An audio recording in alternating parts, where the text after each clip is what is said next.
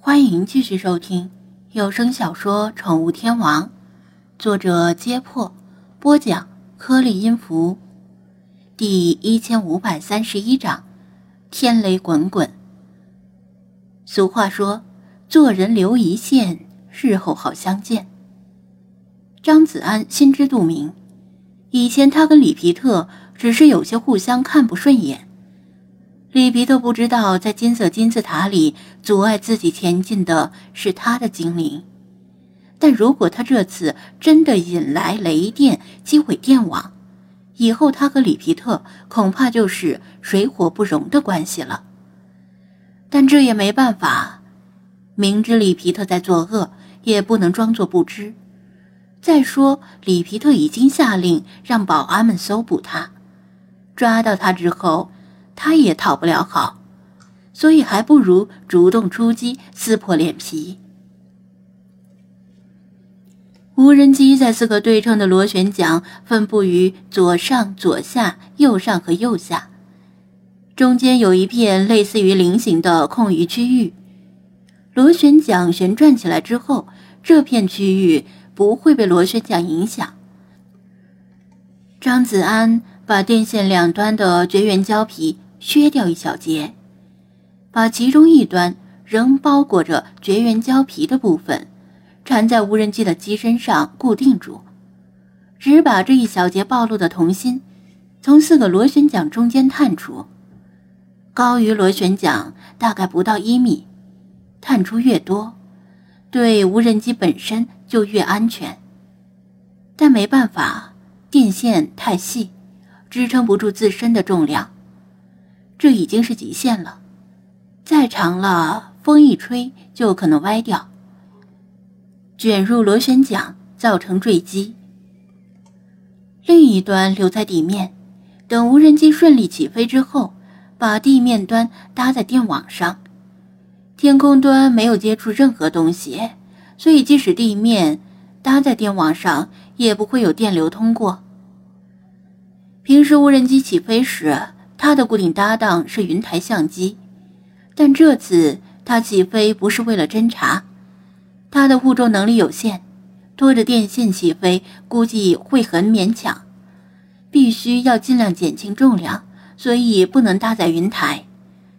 这次他起飞后，张子安在地面上只能靠目视盲操，还好有夜视仪，不然他飞到空中连鬼影都看不到。他刚才把其他行李留在白天藏身的隐蔽处，却随身携带了无人机的箱子，因为他白天看到天气预报时就产生了这个想法。当时他打算用浸湿的布条或者细藤条当导线，现在有了电线，导电性能更好，但也更沉。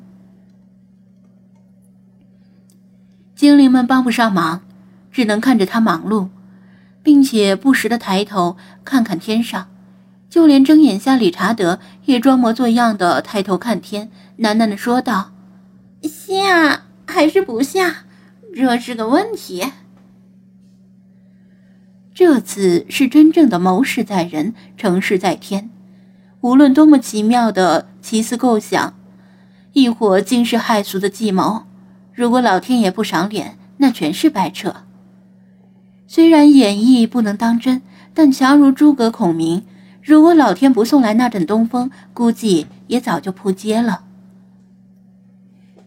张子安手里忙碌，心里也是忐忑不安。森林里天黑的很早，再加上本来就阴天，虽然折腾了很久，但其实才晚上十点左右。一般来说。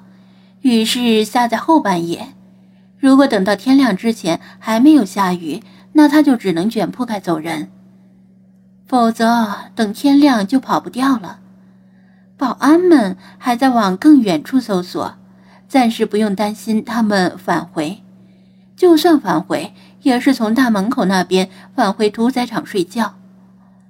又过了一会儿，该弄的东西都已经弄好了。他默默地思考着，还有什么没有考虑周全的地方？雷雨往往伴随着大风，无人机比风筝强得多。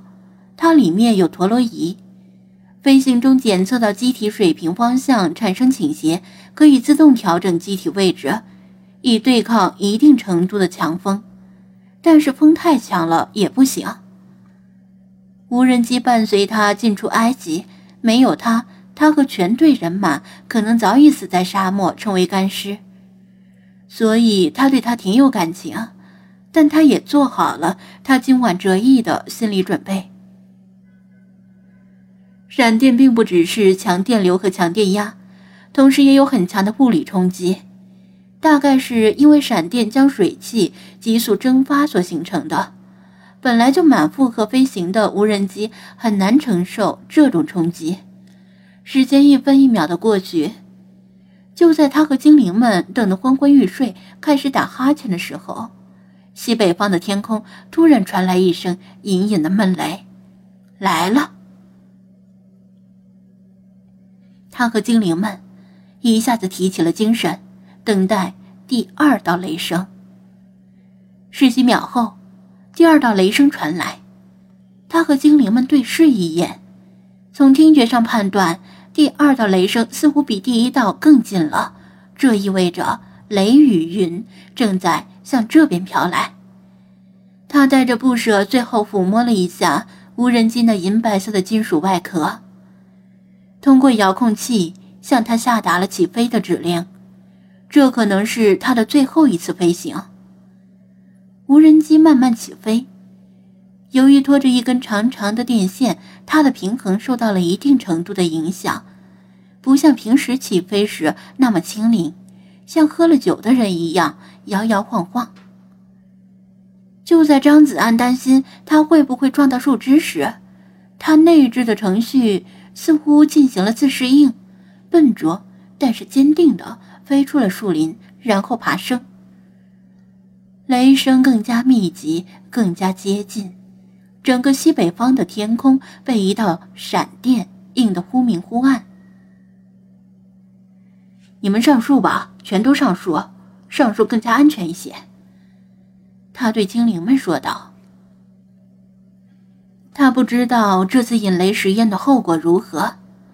如果引雷失败，比如导线被强风吹移位置，没有把闪电导向电网，而是导向地面。那会以接地点为中心，形成同心圆状的跨步电压。同时，若是双脚一前一后，电流就会从身体里通过。闪电击中地面，电流会往大地传导，树上的动物不会受到影响，所以上树很安全。那你呢？菲马斯问道。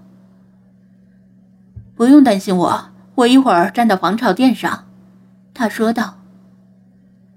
精灵们依言纷纷上树，连飞马斯也跳到树杈上，忐忑不安地瞪大眼睛，等待着即将发生的惊心动魄的一幕。无人机越飞越高，张子安一手拿着遥控器单手操作，另一只手提着电线，防止暴露的铜芯与地面接触，否则。若是这时头顶上突然来一道闪电，被导线引到他脚下的大地，那他就完蛋了。当留在地面的导线被全部拉升至空中，他才放手，同时命令无人机悬停。他微调无人机的飞行高度，看着暴露的铜芯在离地面两米左右的高度摇摇摆摆，然后。又让无人机向屠宰场的方向慢慢移动，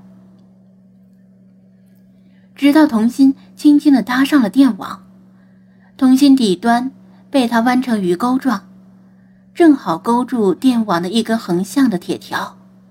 他的心里涌起难以抑制的成就感，可惜没有旁人在旁边喊六六六。